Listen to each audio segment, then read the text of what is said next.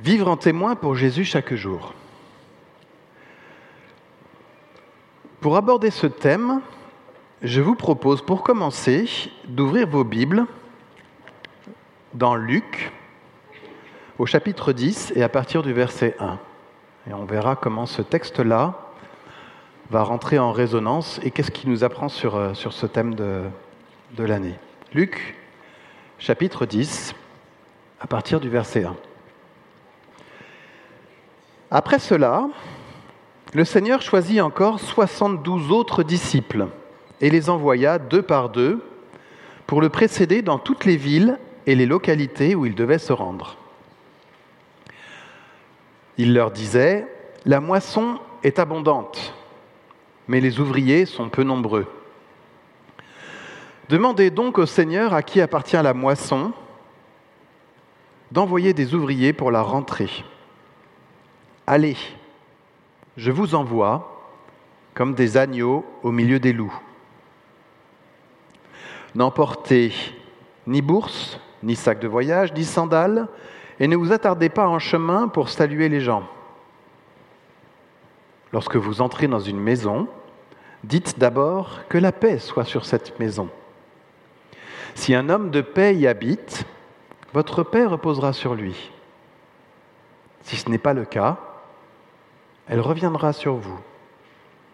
Restez dans cette maison-là, prenez la nourriture et la boisson que l'on vous donnera, car l'ouvrier mérite son salaire. Ne passez pas d'une maison à l'autre pour demander l'hospitalité. Dans toute ville où vous irez et on vous accueillera, mangez ce qu'on vous offrira. Guérissez les malades qui s'y trouvent et dites aux gens, le royaume de Dieu est proche de vous. Mais dans toute ville où vous entrerez, et on ne voudra pas vous recevoir. Allez sur la place publique et dites, la poussière de votre ville qui s'est attachée à nos pieds, nous la secouons contre vous. Sachez pourtant ceci, le royaume de Dieu est proche. Je vous assure qu'au grand jour, Sodome sera traité avec moins de rigueur que cette ville-là.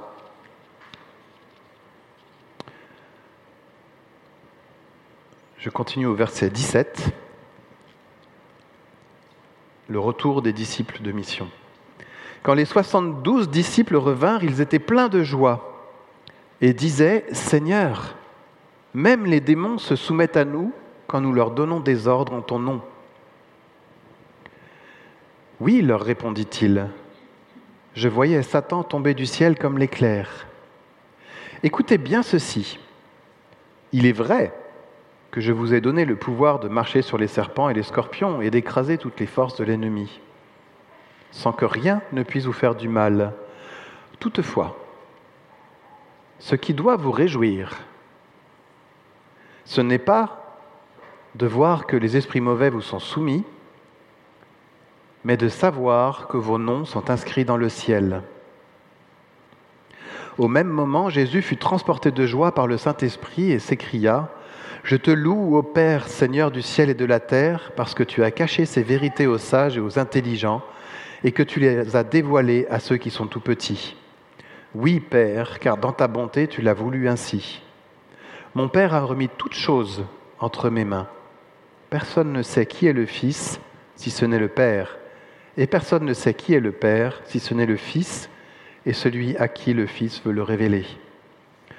Puis, se tournant vers ses disciples, il leur dit en particulier, Heureux ceux qui voient ce que vous voyez, car je vous l'assure, beaucoup de prophètes et de rois auraient voulu voir ce que vous voyez, mais ils ne l'ont pas vu. Ils auraient voulu entendre ce que vous entendez, mais ne l'ont pas entendu. Jusque-là, notre lecture.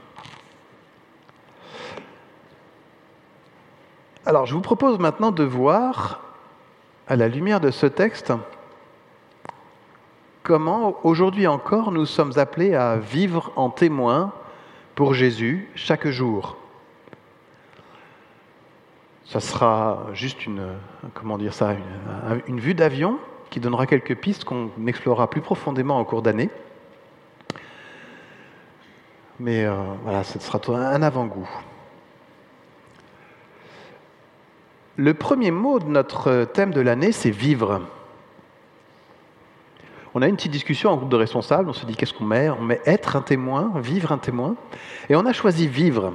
Et en utilisant ce mot-là, on souhaite vraiment insister sur la notion de vie, de vécu, de réel, de quelque chose qui doit se, se, vivre. Quoi.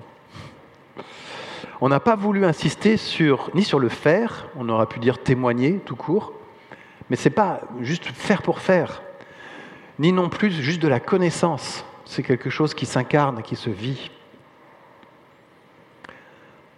En fait, c'est bien pour souligner qu'avant tout, la mission que Jésus nous appelle, la mission à laquelle Jésus nous appelle, s'incarne dans un vécu concret. Et elle vient aussi de la vie nouvelle que Dieu nous donne en Jésus-Christ.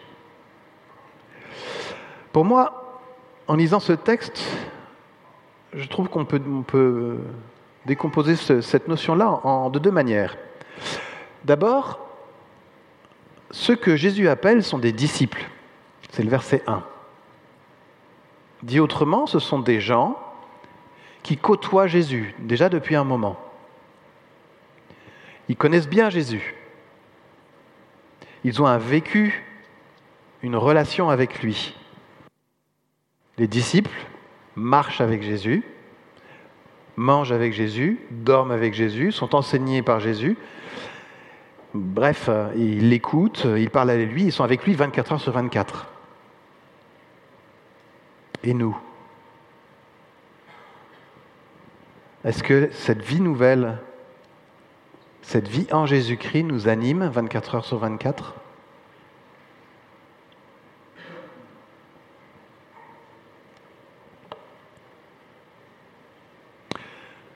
Ça, c'est le premier point. Le deuxième point,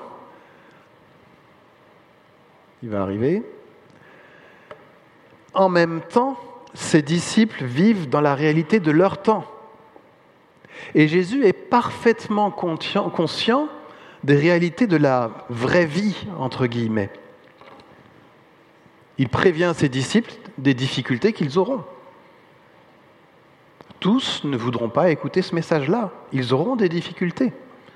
Pire, il peut même y avoir des loups. Il parle de loups. Hein. Je vous envoie comme des brebis au milieu des loups. Jésus parle aussi dans ce texte de réalités très concrètes, du manger et du boire, des, réalités de ne pas prendre un sac ou pas, enfin ce genre de choses. Le logement, la nourriture. Jésus n'est pas euh, au-dessus de tout ça, quoi. En fait, on voit dans ce texte aussi toute la pédagogie de Jésus. Jésus se, se, euh, se contente pas d'un enseignement théorique, il met ses disciples en pratique, dans un enseignement pratique.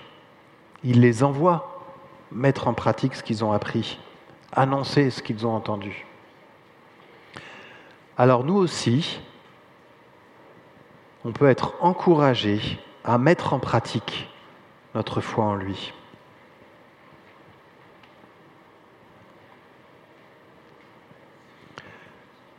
Les deux mots suivants dans notre texte, dans notre thème de l'année, c'est en témoin. Alors qu'est-ce qu'un témoin? Un témoin, d'après le dictionnaire, personne qui certifie, qui est en capacité de certifier, qui peut certifier quelque chose. En droit, c'est une personne en présence de qui s'est accompli un fait et qui est attesté en justice.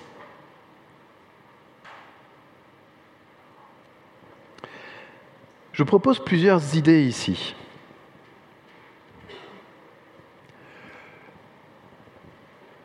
Ici, dans Luc, les disciples sont amenés à témoigner que le royaume de Dieu s'est approché. Qu'est-ce que ça veut dire? Pourquoi le royaume de Dieu s'est approché? Qu'est-ce qui a changé?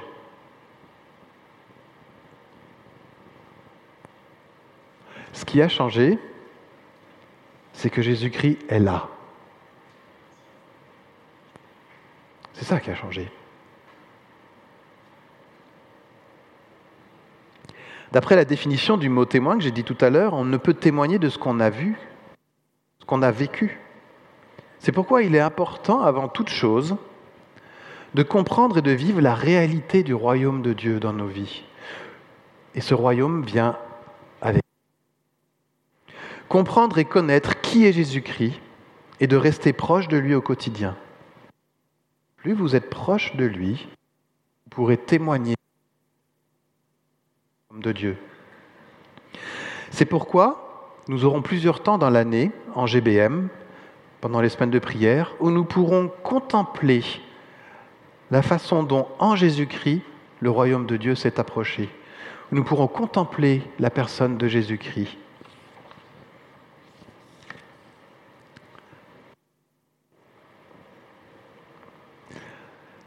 Deuxièmement, on voit que Jésus envoie les disciples deux par deux. Alors ça, c'est lié à des aspects juridiques qui sont décrits aussi dans l'Ancien Testament, qu'un témoignage n'est valable que confirmé par un autre. Et on trouve ça aussi dans, les procès de nos jours. Hein. Les enquêteurs essayent de recouper les sources. Un témoignage isolé n'a que peu de valeur. Je pense qu'il y a ici une piste très concrète, très terre à terre sur notre témoignage aujourd'hui. C'est une piste qui nous a été donnée avec Suzanne quand on a été se former à, à Vaux, et je la trouve super intéressante. Est-ce que nos amis chrétiens connaissent nos amis non chrétiens? Et réciproquement, est-ce que mes amis non chrétiens connaissent mes amis chrétiens? Est-ce qu'on s'amuse à un peu euh, faire abattre les, espèces de barrières dans nos vies en disant bon bah ça c'est mes amis chrétiens et ça c'est mes amis non chrétiens? Vous me suivez? C'est une bonne piste, je trouve, pour euh, comment dire ça?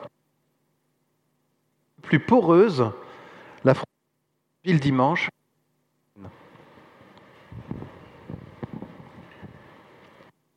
Donc je vous invite très concrètement un jour à inviter en même temps vos voisins, vos amis non chrétiens et vos voisins et amis chrétiens, et puis voir ce que ça donne.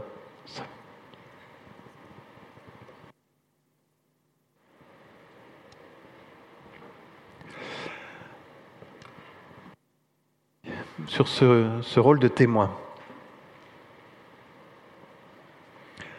On est envoyé deux par deux mais même deux par deux, en fait, on n'est on pas laissé juste deux par deux. Le Saint-Esprit lui-même nous accompagne. Et je crois que c'est bien du Saint-Esprit Jésus au verset 19. Et je pense que c'est très important. Plus dans les détails maintenant, parce qu'on aura l'occasion d'y réfléchir euh, beaucoup plus dans, dans 15 jours, et aussi euh, les GBM qu'on aura en début d'année.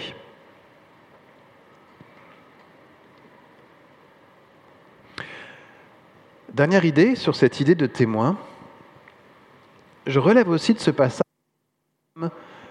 que des témoins. Alors qu'est-ce que j'entends par là? Nous sommes appelés à témoigner, à dire la vérité, à dire que le royaume s'est approché, mais à dire seulement. On n'est pas appelé à convaincre. Celui qui convainc, c'est le Saint-Esprit. Donc, conscient de ce que ça signifie, Jésus est assez clair dans ses mots, quelquefois même un peu tranchant, hein, euh, quand il raconte ça à ses disciples. Il faut reconnaître qu'il y a toujours une part qui nous échappe, qui est de la responsabilité non pas de nous qui sommes le porteur du message, mais de celui qui l'écoute. c'est la limite du témoignage. On peut dire, mais celui qui écoute a sa propre responsabilité dans l'histoire.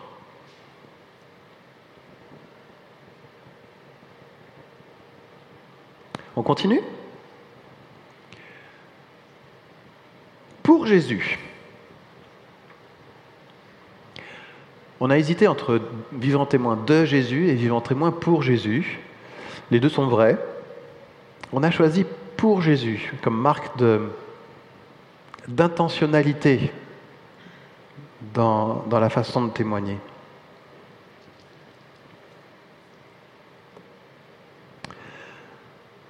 Là, j'ai deux remarques. Peut-être que vous vous sentez découragé. Peut-être que vous avez l'impression que les gens de notre époque ne sont pas prêts à accueillir Jésus. Peut-être que vous avez essayé et puis que ça n'a pas marché. Peut-être aussi que vous ne vous sentez pas complètement à la hauteur pour témoigner de Jésus. Peut-être que votre vie de disciple n'est pas aussi bien, aussi bonne que vous l'aimeriez. Alors vous savez quoi? Je vous invite à lire le chapitre 9, juste avant le chapitre 10. Alors vous allez lire chez vous. Pourquoi je vous dis ça? Parce que dans ce chapitre 9, on voit deux échecs, je mets des guillemets autour d'échecs, hein, deux échecs de Jésus. Le chapitre 9 raconte qu'un village de Samarie refuse de recevoir Jésus, juste avant. Et puis, juste après ce refus-là, on a un passage un petit peu énigmatique qui raconte comment trois personnes ne sont pas devenues disciples de Jésus ou, au moins, peut-être pas jusque-là, mais au moins ont été reprises par Jésus sur leur façon de pouvoir être un disciple. Et pourtant, malgré ces deux échecs-là, qui sont advenus à Jésus lui-même, pas à ses disciples, hein, malgré le refus d'écouter ses contemporains et malgré la faiblesse de ses disciples, Jésus choisit, juste après, de les envoyer.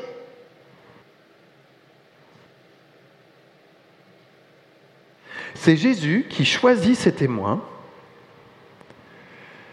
C'est Jésus qui les forme, qui les équipe et qui les envoie. Dieu décide d'utiliser les hommes pour son plan de salut. Et Jésus, à la fin du passage qu'on a lu, Jésus loue Dieu pour ça. En fait, c'est un privilège Quel enseignement en tirer? Je pense que si vous êtes découragé aujourd'hui, si vous pensez que témoigner c'est compliqué, voire peine perdue, si vous ne vous sentez pas à la hauteur, en fait c'est normal. Mais, c'est Dieu qui vous choisit. C'est Jésus qui vous choisit, c'est Jésus qui vous envoie, c'est Jésus qui vous équipe, qui nous donne le Saint-Esprit, qui nous accompagne par son Esprit. Oui, Dieu le Père, dans sa bonté, l'a voulu ainsi. Et ça, ça doit nous encourager.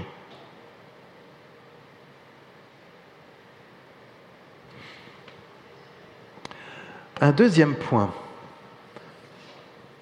Dans ce passage, on voit Jésus au début qui choisit ses disciples, qui les envoie, et à la fin, les disciples reviennent à Jésus. On a une espèce de va-et-vient entre Jésus, les villages aux alentours, et puis ça revient à Jésus.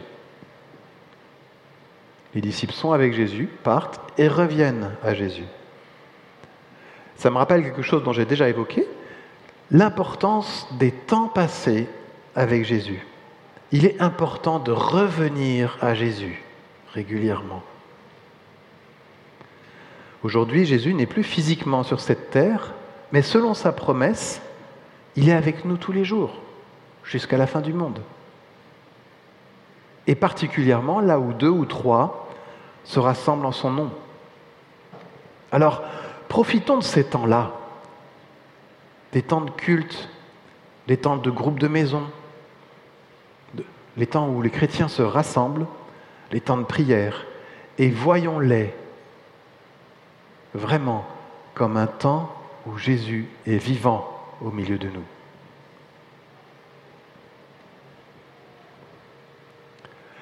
Un dernier point, on a beaucoup parlé du bonheur l'an dernier, Et je ne résiste pas à revenir dessus parce que ce texte en parle encore, n'est-ce pas? Heureux êtes-vous, dit Jésus à ses disciples. Quelque part, c'est un, petit défi que je, vous, que je vous lance. Vous voulez être heureux? Eh bien, appliquez ce thème-là. Vivre en témoin pour Jésus chaque jour. C'est ce que dit Jésus, non?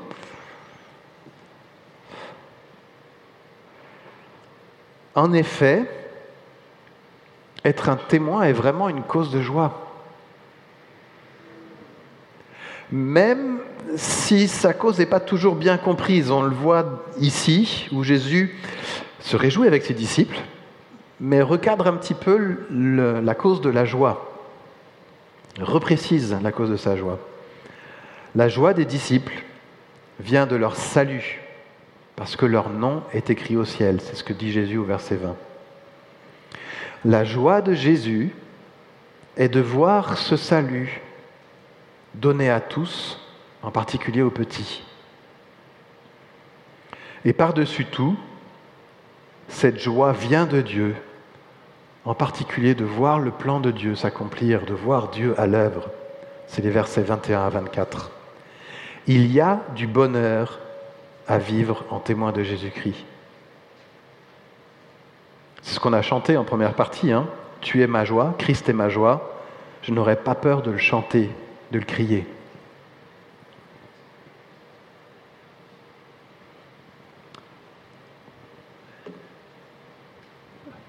Ah, j'ai mis aujourd'hui au lieu de chaque jour. On a hésité entre les deux.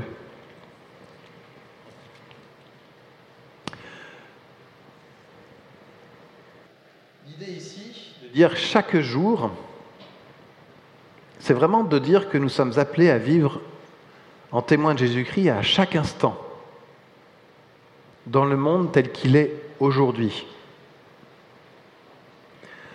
Et la première piste que Dieu nous donne, c'est la prière. Si vous regardez bien, c'est la première chose que Dieu dit à ses disciples. Demandez donc au Seigneur, à qui appartient la moisson, d'envoyer des ouvriers pour la rentrée.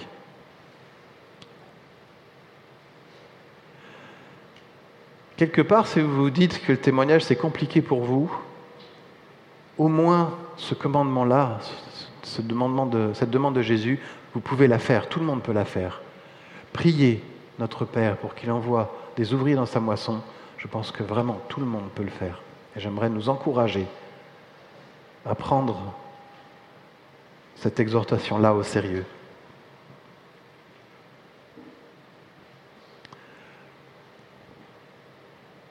J'ai une seconde euh, réflexion sur ce, chaque jour-là qui me vient et qui, me vient d'une toute petite phrase dans ce texte.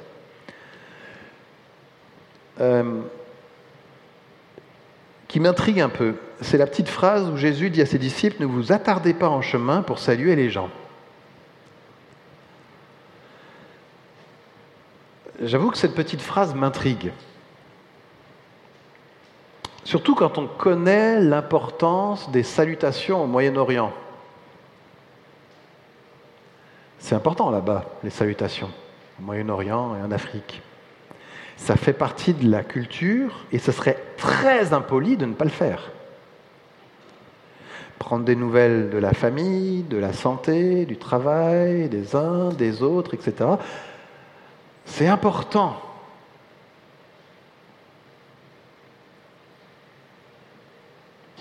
Alors, quel est le sens de cette petite phrase?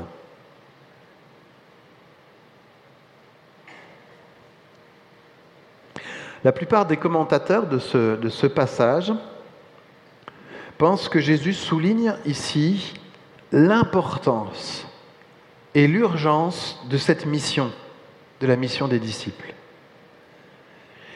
Il ne faut pas s'égarer en formalité et bien garder en tête notre mission à chaque instant. Et j'avoue que c'est un vrai défi pour moi. On peut le comprendre comme une invitation à ne pas se contenter de relations formelles, de politesse avec nos collègues, nos voisins, notre famille, nos amis, mais au contraire, à aller au fond des choses avec eux et à parler de celui qui donne la paix.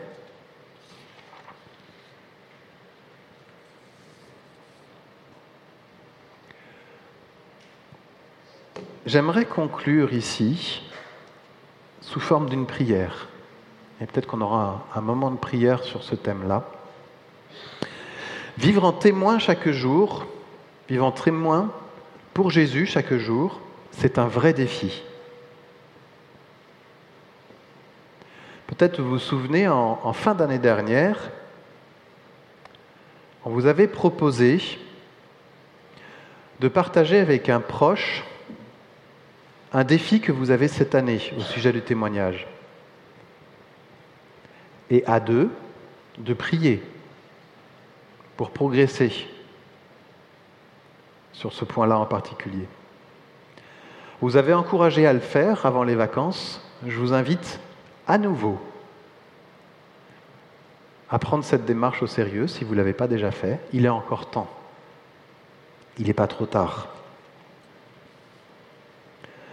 Vivre en témoin pour chaque jour, c'est un vrai défi. Et je mets ici quelques axes de progrès, quelques prières qu'on peut faire nôtres. Tout d'abord, vivre la réalité du royaume de Dieu dans nos vies, que la vie nouvelle en Jésus-Christ soit renouvelée jour après jour en chacun de nous, et que nous mettions en pratique l'annonce de son évangile. Ensuite, être témoin de ce royaume, témoin de ce que Jésus a accompli. Que notre compréhension et notre émerveillement de la personne de Jésus et de son œuvre soient encore approfondis cette année. Que nous puissions chaque jour le laisser agir dans nos vies et que la joie du salut se manifeste dans notre vie et dans notre témoignage.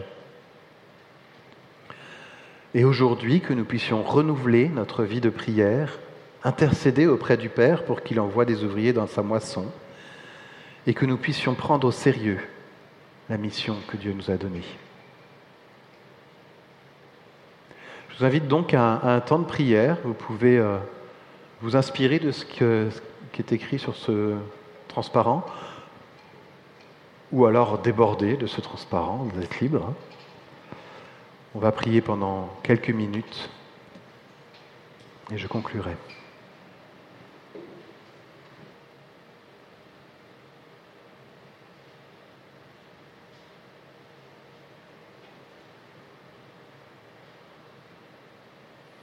Merci Seigneur parce qu'en Jésus-Christ, ton royaume s'est approché. Je te prie Seigneur que ce royaume soit vivant en nous. Et je te prie aussi, Seigneur, d'envoyer des ouvriers dans la moisson, car la moisson est grande et il y a peu d'ouvriers. Je me joins à la prière de mes, de mes frères pour te dire notre disponibilité pour cette moisson. Et en même temps pour confesser à quel point nous sommes euh, nous avons besoin de ton Esprit Saint. Nous avons besoin d'être équipés par toi pour cette mission. Merci Seigneur parce que tu nous équipes, tu nous guides et tu nous accompagnes dans cette mission. Et parce qu'elle est source de joie pour nous, pour le monde et pour toi. Amen.